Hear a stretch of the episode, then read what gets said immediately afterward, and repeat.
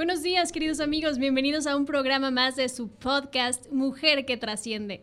Es una mañana de domingo maravillosa, pues tengo aquí en cabina a una invitada muy especial, una mujer no desde hace algunos meses, primero en un evento de networking con nuestra querida Claudia Vega y Liz Pasquel, un evento que organizaron en la Ciudad de México y bueno, pues nos seguimos por redes sociales.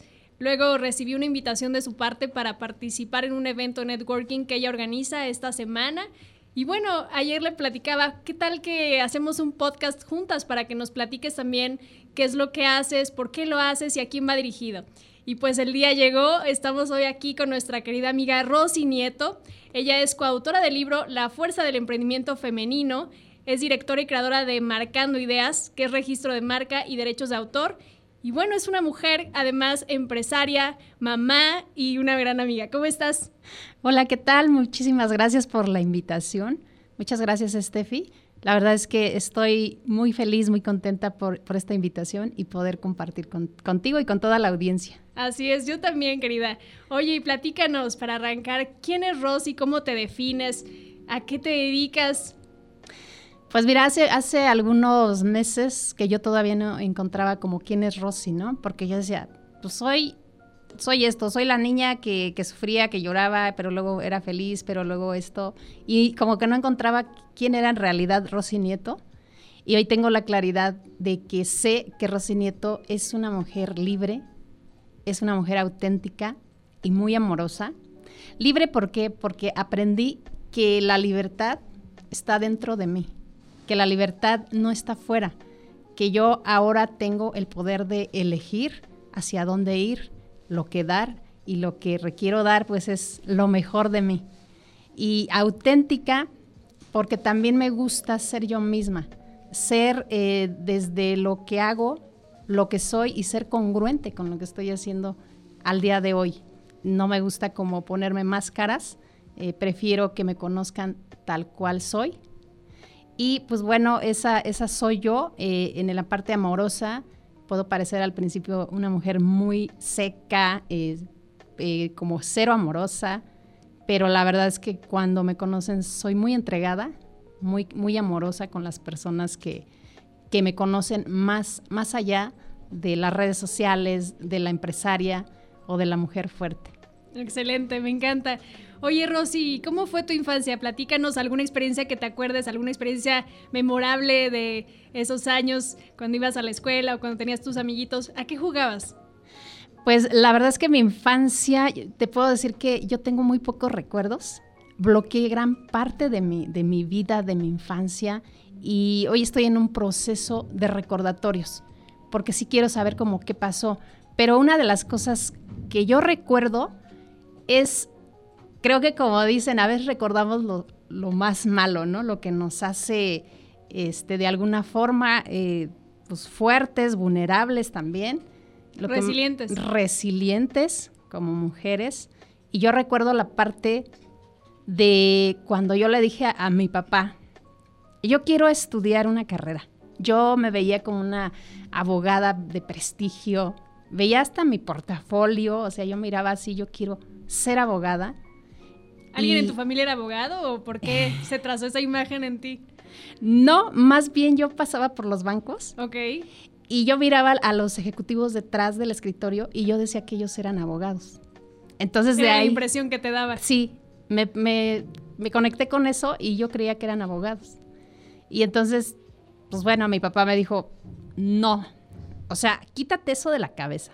Las mujeres que deben aprender a cocinar, a barrer, a limpiar, a atender eh, la casa, el esposo, los hijos. Y entonces eso es lo que más recuerdo de mi infancia. Y los juegos que jugaba pues eran los juegos de niños, canicas, trompos, o sea, todos los juegos que te puedas imaginar, imaginar de niños. O ¿Tienes hermanos? Sí. Tengo, somos 10 hermanos. ¡Wow! o sea, fuimos 11, pero vivimos 10 para que el público sepa que, no soy la única, ni soy una, una familia numerosa. ni soy una mujer privilegiada que pues, le dieron todo. ¿Eres del medio, de las últimas, de las primeras? No, yo soy el pilón. Ok. Mi mamá siempre me dijo que yo era el pilón y entonces soy la última. Excelente. Sí. Y, bueno, los juegos, como te comentaba, eran, eran esos prácticamente. Yo era como una niña, pero un niño también y estaba como en ese descubrir también si era niño o era niña, pero sí soy niña. no, pues claro que sí, querida. Oye, y entonces tu papá te marca este paradigma de que las mujeres solamente están hechas para la casa, para atender a los hijos o para limpiar la casa, hacer la comida. ¿Cómo rompes este esquema que tenías y cómo decides entonces empezar un rumbo profesional? La verdad que fue muy difícil para mí porque romper con esos moldes desde casa. Y no solo de, vivir en el, mundo machista, sino también de las mujeres. Porque la mujer, para mí, mi, la mujer que tenía, o sea, en ese momento, pues era mi madre, ¿no? Yo quería que, ella fuera como una referente que hiciera como las cosas diferentes a lo que le imponían. Lo cual pues no lo tuve. Mi mamá pues sí hacía eso, lavar, planchar, atender a los hijos y esa era su vida. Entonces para mí desde ese momento eh, fue muy difícil porque mis hermanos hombres y mujeres tampoco estudiaron y yo desde ese momento me puse como un chip en mi cabeza de que es que yo no quiero esto. Tú querías ser diferente. Yo quería ser diferente. Yo veía un mundo distinto a que se sienten mis hermanos. Digo, hoy te lo digo desde todo el amor, pero en ese momento, la verdad a mí me molestaba mucho tener que servirles desde el vaso de agua, el plato de comida, recogerlo, lavarlo. A mí en ese momento me molestaba muchísimo. Yo dije, no quiero esto, debe de haber un mundo mejor o una oportunidad mejor. Lo imagino. Eh, querer revelarte y decir, oye, yo no soy quien solamente tenga que servirte, ¿no? Entonces, complicado. Oye, y entonces, ¿estudiaste Derecho? ¿Qué estudiaste? ¿Cómo empezaste este rumbo a descubrir que hoy te apasiona el mundo de las marcas?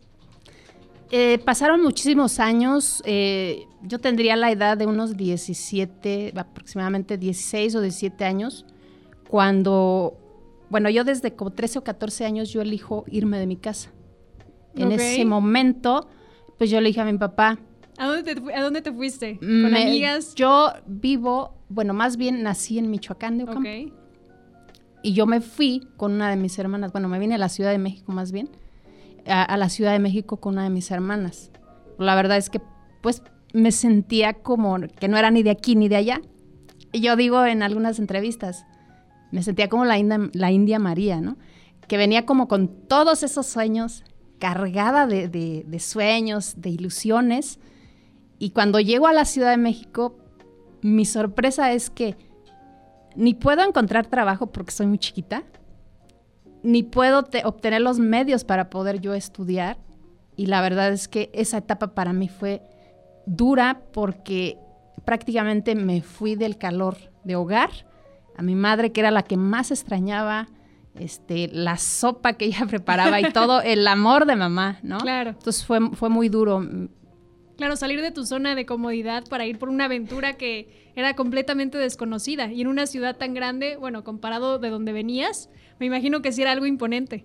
Sí, además te puedo decir hoy que, justo detrás de cámaras platicábamos de que yo escondía como esa parte, pero hoy la libero. Y te puedo decir que para mí fue hasta bien complicado el acento. Por eso digo que como la India María, porque yo hablaba para, para los chilangos, hablaba raro ¿no? Entonces me enfrenté a eso, a que... ¿Algún tipo de discriminación? Sí, sí, por, la voz, por no sabes, no vales, incluso hoy lo puedo decir abiertamente y con todo el amor que una de mis hermanas fue la primera en plantarme el chip de hablas mal, tu voz es mal. Y a mí para hablar en público, o sea, me costó muchísimo. Porque yo tenía la idea que mi voz era fea, que mi acento también. Y entonces me costó mucho el relacionarme con personas. Claro, y qué importante es, y más bien es difícil a veces cuando alguien te señala y alguien tan cercano como es alguien de tu familia y que te da algún juicio, eh, pues te afecta, ¿no? Y entonces como que te inhibe y te hace que temas ante cierta situación. Entonces, pues tú nos compartes hoy y hoy hablas en público y te desenvuelves súper bien. Entonces me imagino que pues sí ha sido un proceso de redescubrimiento. Y entonces pasa el tiempo, ¿en dónde empiezas a trabajar? ¿Cómo empiezas a salir adelante, a buscarte un camino y hacerte una nueva vida en esta ciudad? Yo comencé a trabajar, una de mis hermanas me, apoyó a buscar trabajo en una tienda de materias primas, donde venían dulces, regalos y muchísimas cosas. Ahí comienzo como en el mundo de, de la atención al cliente y seguía siendo difícil para mí el hablar con el simple hecho con las personas. Pero sin embargo ahí eh, yo me encantó la, el tema de la venta, de atención al cliente. Hacía de todo, limpiaba, limpiaba la casa, le limpiaba al perro, ayudaba en la atención y todo lo que te puedas imaginar. Pero para mí era como una oportunidad y una forma diferente de hacer las cosas. Entonces ahí empieza mi, mi mundo laboral. Y a las ventas. A las ventas. Mi primer trabajo fueron las ventas. Excelente, una gran habilidad. Sí. ¿Y te gustaba esa, ese trabajo? Ir al, o sea, ¿te quedaba cerca de la casa o tenías que moverte en transporte público? ¿Cómo es eso? Era muy cerca, era como a tres cuadras de donde ah, vivía. Perfecto. Entonces, la verdad, yo estaba encantada, me gustó muchísimo. Eh, me apliqué, la verdad, al 100%, hacía de todo. La, la dueña de la, de la tienda estaba encantada conmigo. Quería incluso que me fuera a Morelia, Michoacán, porque allá tenían otros, otros negocios y le gustó cómo yo atendía a la gente, la paciencia, el cariño y, sí, que era como esa parte también además de, de la honestidad y la confianza, porque yo obviamente pues, no le robaba, no le transaban y, y, era todo como, como bonito esa parte de confianza. Muy bien, ¿y qué vino después entonces? ¿Cómo empiezas a crecer y entonces decidir ser una empresaria? No, pues de ahí estuve trabajo en trabajo porque seguía siendo menor de edad. Ok. Y como a los 16, 17 años después me fui a vivir con uno de mis hermanos porque yo te digo andaba de casa en casa como que no tenía rumbo. Eh, mi cuñada me llevó a una empresa que se dedicaban a la costura. Te digo una cosa, la verdad es que la costura yo la odiaba. Odiaba picarme mis dedos, ahí me enseñaron, odiaba lastimar mis dedos pero no había otra cosa que hacer, así que lo aprendí bien y lo hacía bien. En esa etapa yo comienzo a estudiar la secundaria abierta. Mm, interesante. entonces fueron tres veces que me metí a diferentes escuelas porque yo tenía como esa desmotivación. Y luego iba yo a mi casa a visitar a mis padres y mi papá decía, ¿para qué estudias? O sea, no pierdas el tiempo, a ti te van a mantener. Seguía repitiéndotelo. Sí, entonces yo era así como que, pues si me lo dice mi papá, pues es cierto, ¿no? Estoy perdiendo el tiempo, el dinero, porque ya estaba trabajando y pagaba mis estudios. Y ya, ahí quedó, en esos tres intentos, la secundaria.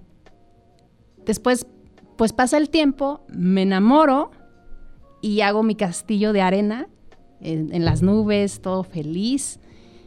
Y, y en esa etapa, pues cuando yo tengo a mi hija ya de dos años, que yo ya me sentía como feliz, ya tenía como esa parte de la mujer que cuando dice, pues ya tengo mi familia, o sea, yo me sentía ya como parte de algo, porque de no tener nada, de estar de casa en casa. Construiste tu mundo. Construí mi propio mundo, dije, ya tengo mi familia, ya no me hace falta nada. Pues bueno, como a todas las muchas mujeres se les cae el castillo de arena se les rompe ese castillo, se les viene abajo y entonces yo en esa etapa pues caigo también en una depresión con mi hija chiquita de dos años y después cuando volteo a mirarla dije pues ¿qué voy a hacer? No tengo estudios, no tengo un trabajo estable, pues esa niña depende de mí. ¿Y ahora qué vas a hacer para sacarla adelante? Claro. ¿Qué preguntas venían a ti? ¿Qué, qué pasaba por tu mente en ese momento? Pues muchísimas, la verdad es que no tenía como claridad, pero sí miraba a mi hija y era como mi motor y como decir, levántate, dependo de ti, o sea, ¿qué vas a hacer? ¿No? Y era como, como decirme, y, de hecho una vez me tocó la cara, mamá, hablaba pues poco todavía, mamá, no llores, no llores, todo está bien, te amo. No, wow, o sea, eso fue como marcarme el camino. En ese momento yo dije, ¿qué vas a hacer? Y fue cuando decidí y elegir ponerme a estudiar, estudiar, estudiar hasta que terminé una carrera universitaria licenciada en Administración de Empresas. Wow, felicidades. Gracias. Y nunca es tarde para retomar los estudios y retomar el rumbo de tu vida. ¿Qué le dices hoy a tu hija? ¿Cuántos años tiene tu hija? Mi hija hoy tiene 20 años, está Increíble. estudiando medicina Wow. y también está en el mundo del modelaje. Ah, sí, qué bien. Sí. Excelente. Oye, y me imagino que pues construir una vida en torno a los negocios no ha sido fácil. ¿Cómo decides, eh, seguiste trabajando para una empresa, para alguien más, o en qué momento decides ya empezar a crear tus propios proyectos? Yo cuando termino la carrera eh, decido empezar pues a trabajar, empecé a poner unos negocios en ese momento, que eran unos café internet. La verdad es que me iba muy bien ¿En qué año? en el 2013, que fue cuando me, me gradué. Ok. Eh, y, y entonces me iba muy bien, pero igual llegué a mi zona de confort, llegó el mundo de la inseguridad, tres veces saquearon el- el- los negocios, prácticamente me dejaron en la calle, Qué duro. duro, durísimo, porque en ese momento sin nada prácticamente de ya estar como en una estabilidad económica y nos quedamos sin nada. Entonces yo vivía como en el Estado de México y es cuando decido, otra vez, pues ¿qué vas a hacer? O sea, te vas a poner a llorar, eh, vas a caer en depresión, te vas a lamentar por lo que tenías y ya no tienes. Y además vas a saber y enterarte quién fue y qué vas a hacer. Claro. ¿no? Y entonces tomo la iniciativa de venirme a la, a Ciudad de México y en esos meses había yo entrado a Banco Azteca, bueno, ya dije el nombre, ¿no? Entré a un banco, me transfirieron para acá y comencé nuevamente a retomar como aquí en la Ciudad de México, ¿sí?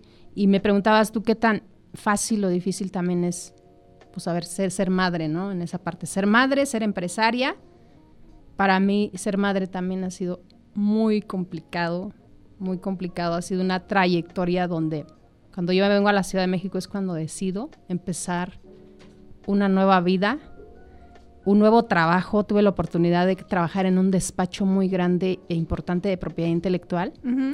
Yo entro como auxiliar administrativo. Ok. La verdad es que la administración es lo menos que me gusta. y soy administradora y es lo menos que me gusta. Ok. Siento que me roba mucho tiempo. Pero tuve esa oportunidad. Sin embargo, yo era como muy hábil. Yo, yo quería aprender algo más. Y lo que hice fue como sacar todas mis actividades y empezar a atender a clientes, llamadas, aprender lo de propiedad intelectual. Sin Y- ser una abogada. sin ser una abogada, eh, comencé a estudiar eh, cursos, certificaciones, aprender y, y, y ahora sí aprendiendo y sobre la práctica, ¿no? Increíble. Sí. Y, y ya ahí es donde, donde se abre esa puerta donde dije, me- oye, esto me encanta. Me encanta la, la materia porque aprendes muchísimo y además es una oportunidad para ayudar a muchos emprendedores porque no había mucha información ni la importancia de hacerlo. Claro. ¿Y qué descubres? ¿Qué importante o qué ventajas tiene para un emprendedor registrar su marca? Eh, ¿qué, más, ¿Qué más hay detrás del mundo de la propiedad intelectual? Lo que en ese despacho yo descubrí algo bien importante y me, llegó como al corazón, porque muchas historias, muchos casos de emprendedores chiquitos que habían hecho algo muy padre, ¿no? Una innovación. Y después lo ven en otro lado. Alguien más ya lo tiene registrado, alguien más ya lo está usando. Y entonces a mí me partía el corazón. Decía, ¿por qué no hay tanta información del por qué lo deben de hacer? Y saber que ni es caro, ni es un gasto, es una inversión. Claro, se vuelve un activo de tu, de tu empresa. Así es. Entonces, con el tiempo, pues es lo más valioso, definitivamente. Entonces, es lo que perdura en el tiempo, el valor de la marca. Así es. Entonces, eso fue lo que a mí me llevó a decir, yo quiero hacer esto. Increíble. Y además que lo aprendiste todo de manera autodidacta, no tuviste que hacer más en el sentido de que, pues dices que te preparaste, estudiaste algunas cosas, pero todo nació por un interés de aprender de ese mundo que, pues ahí lo tenías, ¿no? Era como una oportunidad de explotar ese conocimiento que tenías a tu disposición en ese trabajo. Así es. La verdad es que fue la mejor oportunidad que tuve. Yo estoy eternamente agradecida porque encontré como esa pasión de hacer algo por los demás. Wow. Increíble. Oye, y durante esta etapa, y nos dices que hoy tu hija ya tiene 20 años, pero ¿qué fue lo más difícil a lo que te enfrentaste como mamá trabajando en una empresa que muchas veces no es fácil? Los horarios, el dedicar tiempo, estos estudios que nos dices que hacías. ¿Cómo le hiciste para conjugar este rol? ¿Quién te ayudaba eh, a cuidarla? ¿Cómo funcionaba? Porque nos dices que tus papás pues están en Michoacán, entonces, ¿cómo conjugabas esta parte? La verdad es que hasta el momento no es difícil, no es fácil, porque todo eso que yo hice, al final yo estaba abandonando una niña. O sea, yo, yo no le estaba dedicando el tiempo a esa niña que me necesitaba. Entonces, era la niña que, que debía cuidar 100%, dedicarle mi tiempo. Era además enfrentarme a la familia, ¿no? Es mala madre.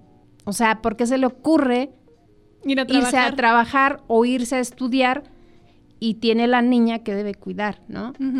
O sea, llegaron a decir que ni de comer le daban, mm. ¿no? Entonces, es ese entorno donde yo hoy digo que no solo como mujer emprendedora me he enfrentado a, al tema del mundo del hombre, del hombre machista, sino también de la mujer. Porque así como vemos mujeres que nos apoyamos mucho, hay muchas mujeres, incluso en la familia, que te ponen el pie, que te ponen un juicio, que te crucifican por querer ser diferente. Entonces, mi hija pagó todas esas consecuencias porque mi hija a veces la encargaba con quien estuviera disponible, con la vecina, con la amiga, a veces y muchas veces la dejaba sola en casa. Ella apenas con unos 3, 4 años, te estoy diciendo de, que era una niña muy chiquita y que al final Hoy estamos trabajando en todas esas heridas que yo le causé, porque yo sé que, en ella le generé heridas que para mí estaba bien lo que estaba yo haciendo, pero para ella no, no lo entendía. Claro, pero al final yo creo que no es tanto un reproche, sino más bien darte cuenta que eran las herramientas y lo que tenías en ese momento para sacarla adelante, para llevarle un plato de comida a la mesa, para ayudarle con sus estudios. Entonces, creo que hay una combinación de algo que nació de ti por un interés de verla mejor, de darle las mejores cosas. Y bueno, por otro lado, que se conjuntó esta parte de tenerla que dejar sola. Pero yo creo que eso también los ayuda a ser más maduros, independientes. Y te lo digo porque yo recuerdo también que hubo una etapa donde mi mamá trabajaba y mi hermano nos llevamos nueve años, yo le llevo nueve años, entonces me tocaba estar con él en las tardes, algunas tardes, y creo que eso también nos ayudó muchísimo a conectarnos como hermanos y a responsabilizarnos y a ser independientes, desde calentar la comida, hacer la tarea, me imagino, y eso a lo mejor le ha pasado a tu hija, ¿o qué nos cuentas? Sí, la verdad es que mi hija desde chiquita fue muy responsable, muy autosuficiente. Eh, yo por esa parte también estaba como muy tranquila porque sabía que ni, tenía que estar en las tareas. De hecho, ella creo que nació con algún don especial porque ella, sí, ella antes de entrar incluso al kinder ya sabía leer, ya sabía sumar. Wow, increíble. Sí, entonces ella siempre y hasta el momento es muy responsable y dedicada a lo suyo. Yo no tengo que estar detrás de ella para que haga sus cosas. y además por una carrera como medicina se requiere, ¿no? Porque estudian muchísimo y leen bastante todo el tiempo se están actualizando de eso, ¿no? La verdad es que yo la admiro, creo que hoy en día es de las mujercitas que más admiro y que es mi mejor maestra eh, de mi vida, porque imagínate, todas esas heridas que pues ya te digo que, venimos trabajando y justo la admiro muchísimo porque ella dijo, mamá, requiero ayuda, ¿no? Y yo se lo aplaudo y digo, qué fortaleza, qué valor de decir, requiero ayuda, ayúdame entonces, además la admiro porque imagínate, llevar una carrera de medicina, como tú dices, no es nada fácil y sobre todo ahora con la dichosa pandemia, que casi dos años en línea. Yo la miraba casi con mucho dolor de cabeza todos los días. Ya decía, ya no quiero, eh, voy a suspender. Y yo dije, sí, suspéndelo. Si quieres, suspéndelo. Además, imagínate, medicina, luego el modelaje, luego hace deporte, hace ejercicio por eso te digo que es mi mejor maestra y es la que no me va a dejar caer porque está ahí, ahí este, siempre demostrándome que es una mujer que quiere hacer lo suyo, que quiere realizarse y realizar sus sueños. Qué hermoso. Y bueno, tiene un gran ejemplo, tiene a su mamá que en todo momento ha sido perseverante y has buscado las oportunidades y has creado tus propias oportunidades, que eso es lo más extraordinario que podemos ver en otra mujer. Y hoy te lo celebro y te lo felicito enormemente, querida Rosy. Oye, y cuéntanos, ¿cómo es ahora la relación con, su, con sus abuelos? ¿Cómo es la relación con tus papás después de todo lo que han vivido, todo lo que han construido y a los retos a los que se han enfrentado? Pues mira, eh, con mis papás, a mí me perdón, a mí me costó muchísimo crear una buena relación, sobre todo con mi papá, porque yo crecí con mucho resentimiento con él. Para mí era, él era el malo, ¿no? Y cuando yo empiezo a trabajar en mí, a, redescubrirme, entonces comienza eh, una vida donde yo empiezo a comprender, a comprenderlos a ellos, por qué se comportaban así, por qué de sus actitudes, y entonces es cuando yo comprendo, pues es que mis papás me dieron lo mejor que tenían, lo mejor que sabían dar. Claro. Lo que ellos recibieron. Entonces, a mí me, lo que me resta, o sea, es amarlos tal y como son. Y en ese trance fue cuando yo descubro que detrás de, ese hombre malo, frío, que no era cariñoso, que hoy a la fecha me encantan los abrazos porque a mí me hizo como mucho esa parte de amor, de abrazo. Hizo falta? Sí, como que yo hoy así me abrazan y ay, qué rico, qué bonito. Entonces, yo de ahí aparte, eh, empiezo a entenderlos y amarlos tal y como son.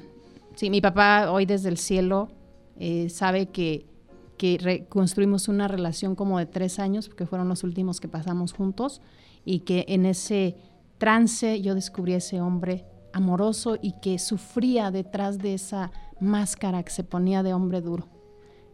Mira, qué valioso esto que nos cuentas, el poder amar a nuestros papás independientemente de las condiciones en las que nos hayan criado, porque creo que nos dieron el regalo más valioso que podemos tener, que es la vida. Y como dices, ellos con sus herramientas y con lo que aprendieron y tenían a su disposición es como nos criaron. Entonces, qué bonito que esos últimos tres años de su vida pudiste recuperar o de alguna manera estar cercana a esa relación y pues valorar y ver todo lo que había detrás, como dices, de esa máscara que muchas veces pues es por la, por la forma en la que fueron criados, ¿no? Eh, como que los hombres no lloran, no tienen que abrazar, no tienen que mostrar sus emociones y bueno, creo que al final del día pues sí es algo que tenemos que hacer. Sí, así es, definitivamente crecen con esa mentalidad de, de no lloren, ¿no? Y además si eres mujer y empiezas a llorar, deja de lloriquear. Claro, sí, son los comentarios comunes que escuchamos. Oye, querida Rosy, y luego entonces viene el proceso de, que terminaste de aprender lo que estaba relacionado con las marcas. ¿En qué momento decides empezar tu propio negocio, empezar tu propia comunidad eh, para crear entonces estos servicios a los emprendedores? Eh, en el momento en que veo la oportunidad de que digo, también puedo hacerlo, y de diferente manera. Entonces, iniciamos dos socios y yo, eran hombres. ¿En qué año? En el 2016. Ok. Entonces, en, en ese trance también me enfrento al tema del hombre, ¿no? El hombre y una mujer. Eran dos hombres y una mujer. Y ahí también me doy cuenta de cómo estamos, por lo menos aquí en México, de que los negocios son de como más de hombres, las decisiones, las iniciativas. Y fue en ese lapso que dije, pues mis ideas no son, este, no, no las toman en cuenta. Era más como de ellos, proyecto.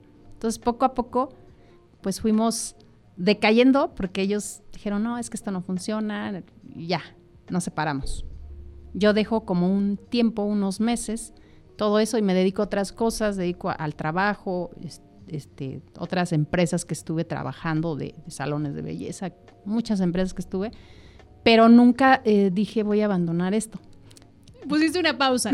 Puse una pausa, pero detrás de estaba yo invirtiéndole, invirtiéndole a la, página, este, servicios, y en ese lapso resulta que me llega a mí un mensaje de un abogado de, de otra compañía y me dice, oye, está bonita tu marca, me interesa. Entonces en ese momento dije, sí puedo crear, sí puedo crear algo, algo grande y algo bonito, ¿no? Yo dije, algo estoy haciendo bien. ¿Lo habías registrado? Sí, ya lo había registrado. Ok. Marcando ideas. Sí. Excelente. Y llega este abogado y entonces, ¿cómo decides abrirle la puerta, escucharlo o sumarlo? Eh, escuché como sus propuestas, pero al final vi que era, no era un ganar-ganar, sino un ganar para él, para su despacho. Entonces dije, pues tampoco quiero eso. Yo ya no quiero ser empleada de nadie. Y pasaron otros meses, después me busca otro abogado, pero él sí me dijo, queremos colaborar contigo, ¿no? Entonces ahí es cuando empiezo, ahora sí, a trabajar y dije, ya tengo despacho de abogados. O sea, ya puedo yo ofrecer toda la amplia gama de servicios, porque no solo el registro de marcas, pues es sesión de derechos, franquicias, eh, contratos. El registro de marca, pues es una amplia gama, no solo es una imagen, no solo es un nombre. Hay marcas olfativas, de sonido, y marcas personales que hoy están en auge. O sea, si eres un coach, un speaker, debes registrar la marca personal. Por supuesto. Oye, y entonces llega, pasa el 2016 y en qué momento empiezas esta colaboración con los abogados que nos dices, con el despacho que, con el que estás aliada. En el 2018 ya como tal, 100% ya con marca registrada, con eh, un proyecto ya más aterrizado, entonces ya comenzamos. ¿Y sales de trabajar de tu empleo Godín o sigues, o sea, mientras emprendes, sigues trabajando en una empresa? ¿Cómo lo manejaste? Estaba todavía trabajando en mi, en mi empleo Godín, pero algo sucedió muy chistoso ahí en esa, en esa empresa, porque yo en mis ratos libres me gustaba siempre estar leyendo, o leyendo revistas, o haciendo ideas a ver qué más para los servicios o cómo. Entonces me pusieron cámaras en la, en, la empresa para ver lo que estaba haciendo, te lo prometo. Y entonces me vieron que estaba yo leyendo y entonces ahí fue donde todo terminó porque yo no podía leer ahí, no podía hacer otras cosas que no fuera del trabajo. Y en ese momento dije, pues gracias, este no es mi lugar y yo requiero leer. claro, yo quiero seguir autoeducándome. Oye, dice la frase de Jim Rohn que la educación formal te va a dar un trabajo pero la autoeducación te va a dar una fortuna. Y es ahí donde tenemos que enfocarnos también los emprendedores, los empresarios, seguir aprendiendo, consumiendo información, eh, yendo a cursos, entrenamientos, leer libros. ¿Qué libro te ha impactado más en estos años? En estos años creo que el libro de Víctor Frank. El hombre en busca de sentido. Sí. Es un librazo. sí. Para los que no lo han leído, es un libro maravilloso de este autor de la logoterapia que vivió en los campos de concentración y cómo nos narra su historia de sobrevivencia a los campos de concentración, a ese ambiente tan complicado, complejo, y cómo logra crear, salir adelante y crear un mundo a partir en, su mente, ¿no? Un mundo distinto a esa realidad física que tenía. Así es, además a mí me hace mucho sentido cuando él dice, que, o sea, la libertad, por eso digo que es una mujer libre, porque yo elijo dónde estar, a pesar de las condiciones, ¿no? A pesar de que hoy me sienta muy mal o me estén tratando muy mal, yo elijo porque la libertad está aquí, en mi cabeza. Me encanta esa reflexión. Lo que hizo él. Claro, la libertad empieza en tu mente. Así es. Maravilloso. Oye, Rosy, y entonces viene el 2018, sales de trabajar les dices bye porque no te dejaban leer en tus, en tus tiempos muertos, que muchas veces sucede en una oficina, aunque a los jefes no les gusta escuchar esto. Eh, ¿Cómo viene? Seguro no. Por supuesto. Oye, entonces viene la pandemia y cómo este auge de las marcas se vuelve relevante en tu sector. ¿Cómo empiezas a difundir tus servicios? ¿Te alías con más despachos o sigues con el mismo? Platícanos hoy cómo está tu proyecto o marcando ideas. Sí, la, verdad es que después del 2018, pues de repente como que todo caminaba, pero también se detenía, porque no es como tan fácil vender un servicio por internet, porque desde que inicié fue por internet. Entonces no es como que el emprendedor dice, sí me vas a registrar mi marca, pásame tu cuenta. Eso no pasa, ¿no? Y hubo unos meses donde yo ya estaba a punto de tirar la toalla porque dije, pues no hay clientes, no hay dinero para invertir en publicidad, aquí me bajo. Yo de este barco ya no avanzo. y ese día, Steffi, te cuento, tenía yo 200 pesos. Los últimos, el último dinero que traía yo ya no tenía más ni, ni empleo, ni marcas, ni nada. Y vine a ver yo un prospecto aquí a Torre Latino. Ajá. Y dije, pues ojalá se cierre el proyecto, porque lo que quieres en esos momentos ya es cerrar algo. Y resulta que, que no, no se cerró. O sea, imagínate cómo me regresé yo y dije, traigo 200 pesos, ¿qué puedo hacer con ellos? Ok, me senté en un restaurante y empecé a ver la carta. Y ese día me marcó muchísimo porque me comí unos tacos, me acuerdo que de guachinango, no sé qué cosas, y una cerveza. Me alcanzaba para eso. Para el rato, ¿no? Sí, para pasar el rato. Pues yo perdí la noción del tiempo. Yo me quedé ahí, no supe hasta cuándo. En eso me habla un cliente, un prospecto de Guadalajara. Un cliente de esos más difíciles que te puedas imaginar. Que la llamada, te juro que ya me dolía el oído porque duró como una, una hora, más o menos. Y esa llamada, al final, es lo que me hace mucho sentido hoy, porque ese cliente sin saber me sacó, me, me dijo, toma, levanta la toalla y sigue, porque me contrató como 8 o 10 marcas. Sí. Increíble. Esa es una gran historia. Y es que muchas veces en los momentos de mayor desafío, alguien toca tu puerta, alguien te dice, sigue adelante, cree en ti y mira, todo conspiró para que pudieras seguir adelante con tu proyecto. Y entonces, ¿qué, cómo, ¿qué vino después? Porque ahora ya tenías 8 o 10 marcas por trabajar. ¿Cómo que te cambió la cara y dijiste, bueno, esto sigue? Pues a partir de ahí dije, ya tengo recursos para, Ajá. para invertir en publicidad y empecé a invertir en página, en publicidad y, di- y dije, y sobre todo mi actitud, que dije, no, es que sí, sí debo hacerlo porque ya vi que, me di cuenta que sí puedo. Y a partir de ahí fue como que él abrió la puerta y ya empezaron a llegar clientes.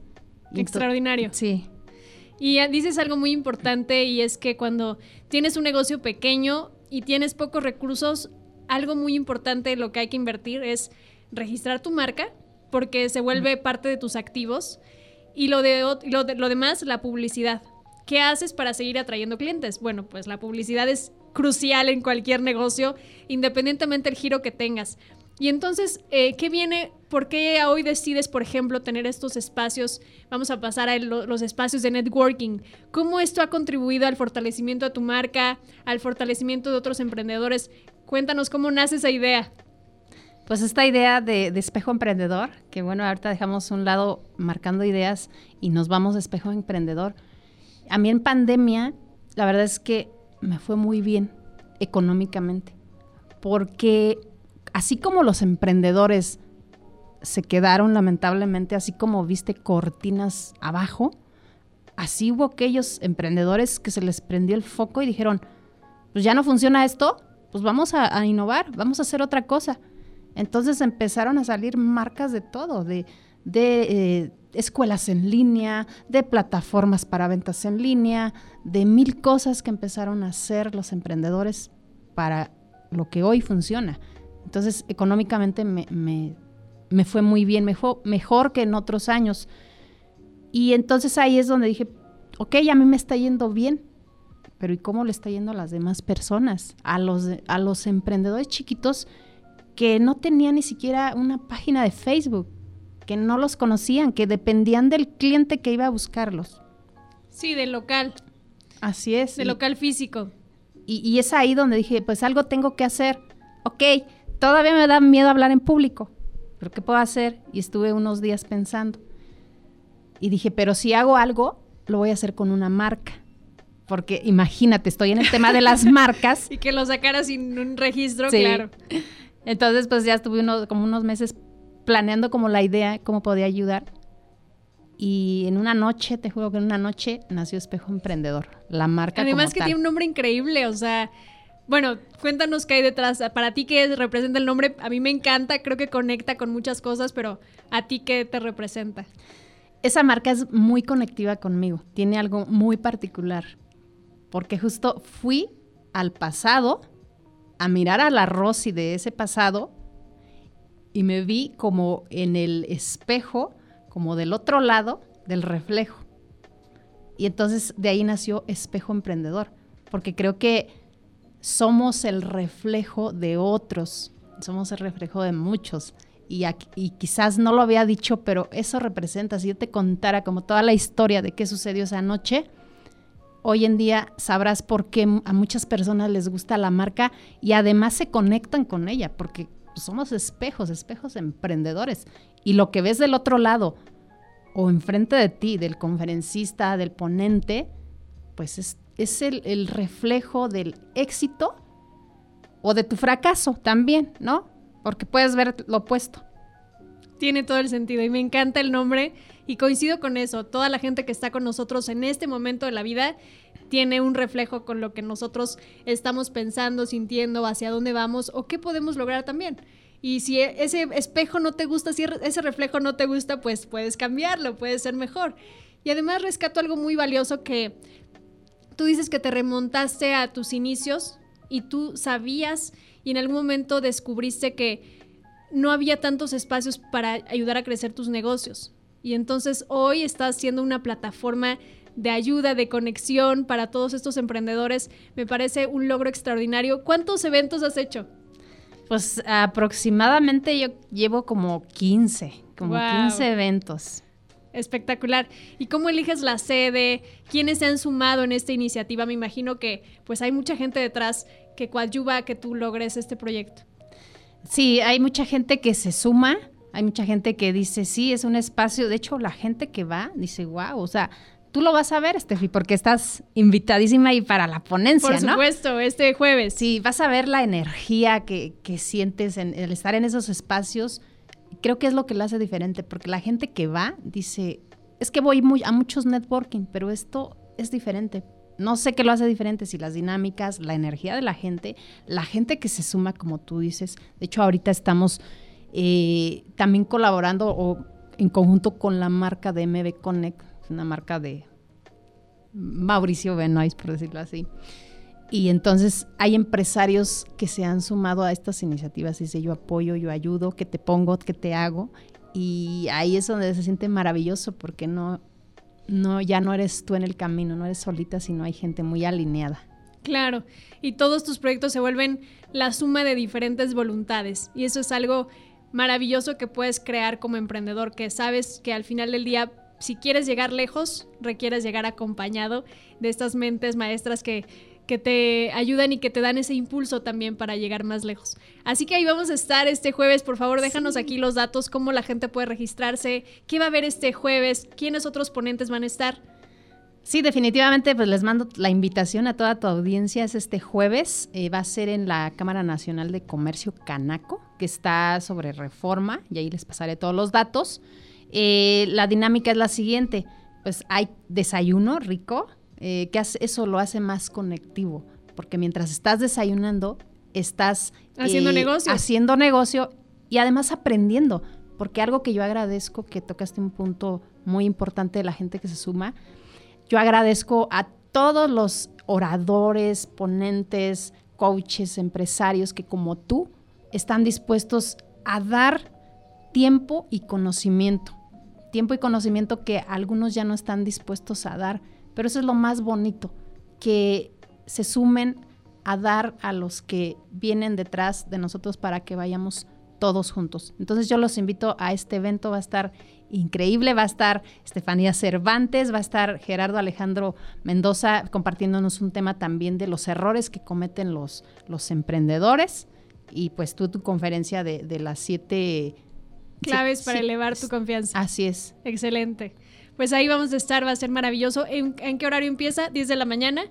Desde 10 de la mañana a 1 de la tarde. Muy bien. Vamos a estar compartiendo aquí en los comentarios y en la repetición de esta entrevista todos los detalles para que ustedes se registren y también inviten a sus amigos, a sus colegas, a sus socios de negocio para que vengan a este espacio de networking, de crecimiento personal y empresarial, por supuesto, y que tengan estas oportunidades de fortalecer sus empresas. Uno de los servicios, ya saben, con Rosy es el tema de las marcas, de los también registrar tus procesos y muchas otras cosas que tu negocio requiere para seguir siendo pues un negocio exitoso y un negocio que crezca, no solamente en México, sino también en el extranjero. ¿Qué ventajas tiene para un emprendedor registrar su marca, sus procedimientos, franquicias? Cuéntanos las tres, las tres cosas que hoy se puede llevar nuestra audiencia.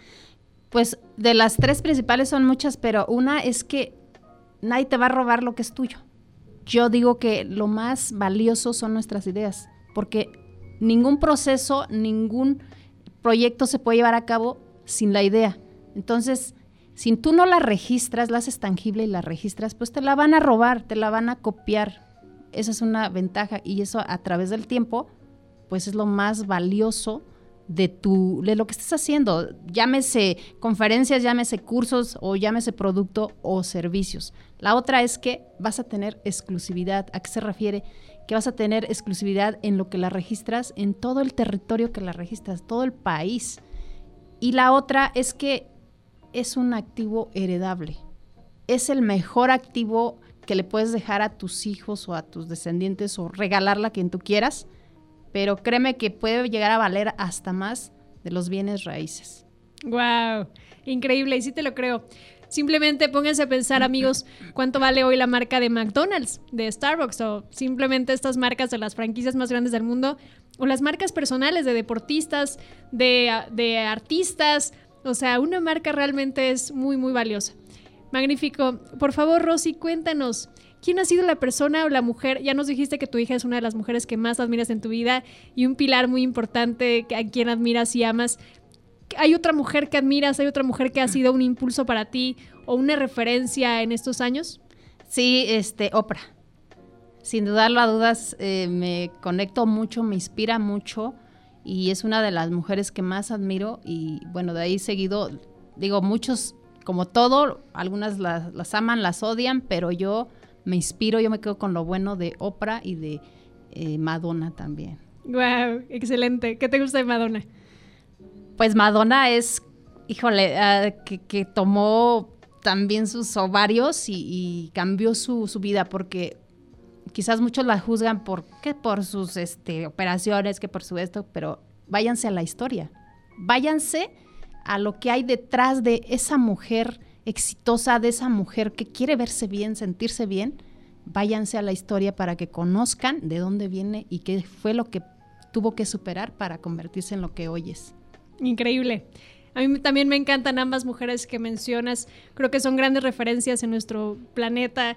Mujeres que han sido perseverantes, que han superado diferentes desafíos y que tienen un éxito y un impacto en la vida de los demás de manera positiva. Así que es maravilloso que las menciones a ambas.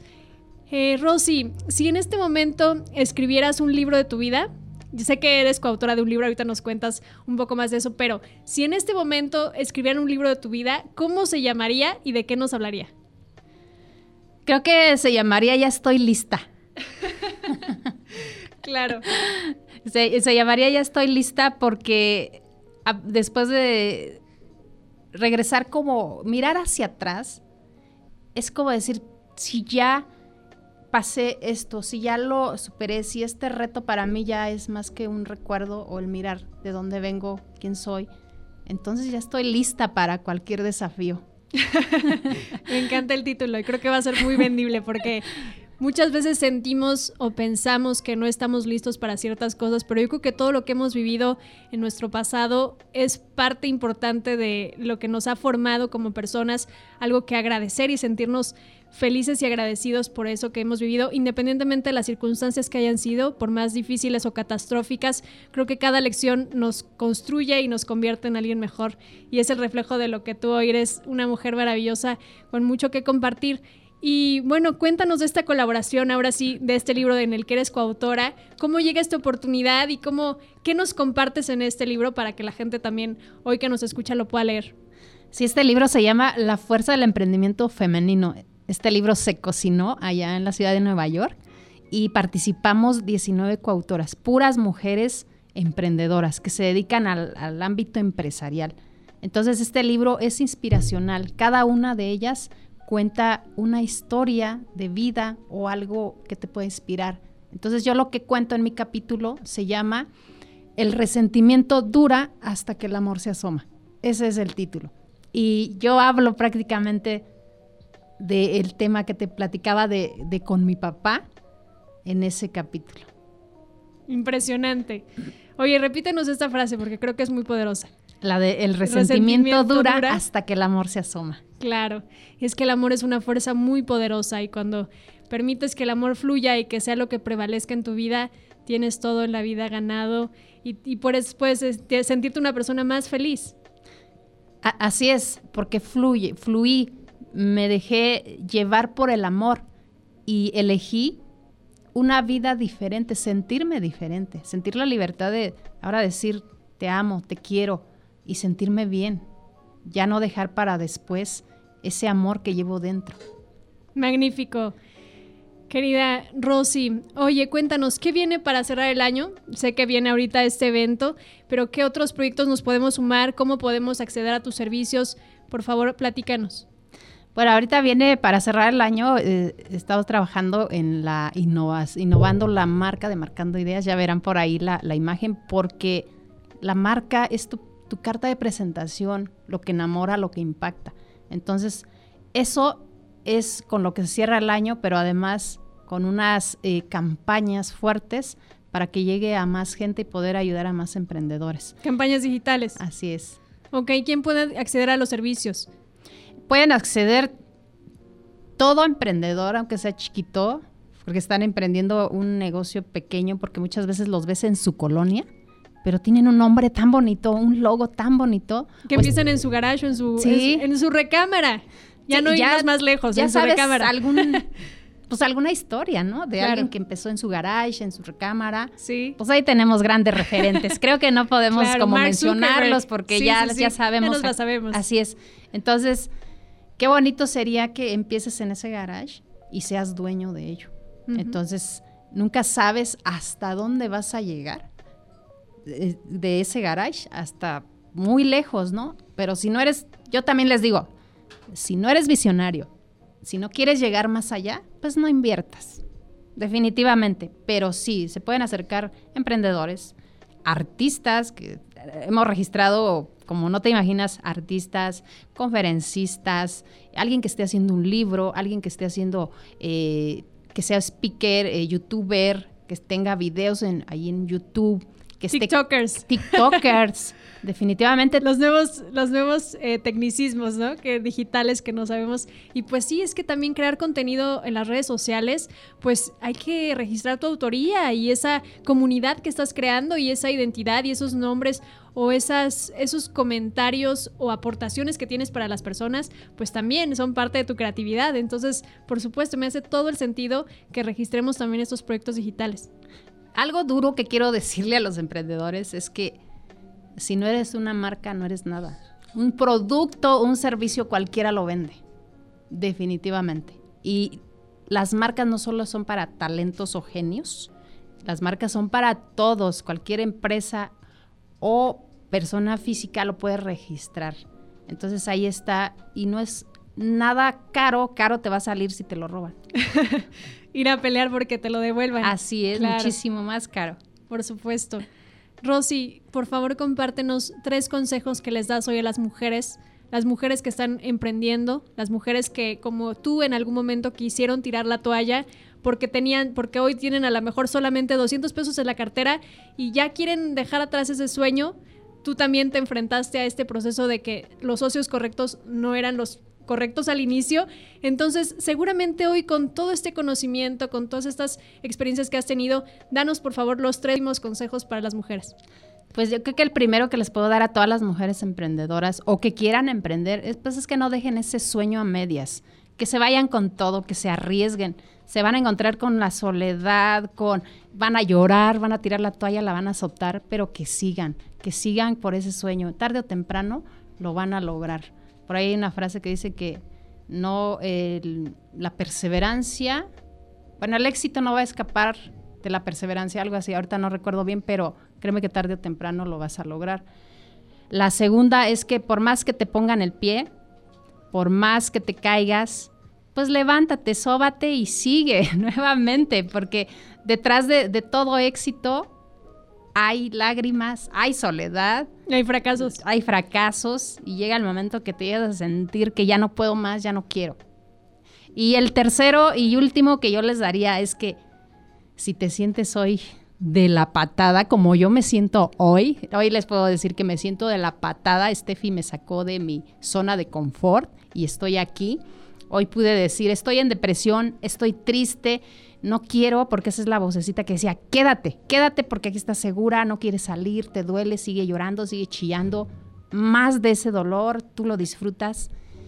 Y entonces hoy te digo, ¿sabes? Salte, sal de esas cuatro paredes, no te quedes ahí, busca ayuda, di hasta aquí. Cuando era niña no podía elegir y no tenía voz para defenderme, pero hoy sí, hoy elijo yo salir adelante. Maravillosos consejos. Muchísimas gracias por haber estado en este espacio. Déjanos por último tus redes sociales.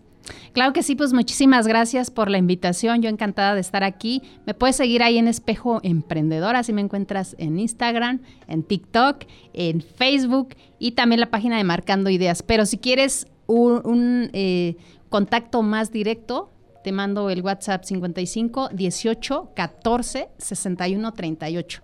No olviden que el 27 tenemos evento, ahí los esperamos. Ahí los esperamos en la Cámara de Comercio. Ahí voy a estar como speaker. Gracias por la invitación y gracias por venir esta mañana a compartirnos tu gran historia de éxito. Nos vemos en la próxima. Gracias.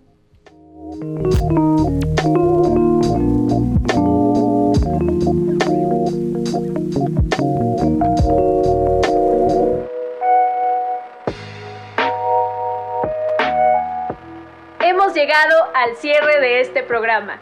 Si te gustó, compártelo con tus amigas y conocidas. Y sígueme en redes sociales como Estefanía Cervantes Oficial para más contenido de valor en crecimiento personal. Recuerda, la actitud positiva es la clave de tu éxito. Hasta la próxima.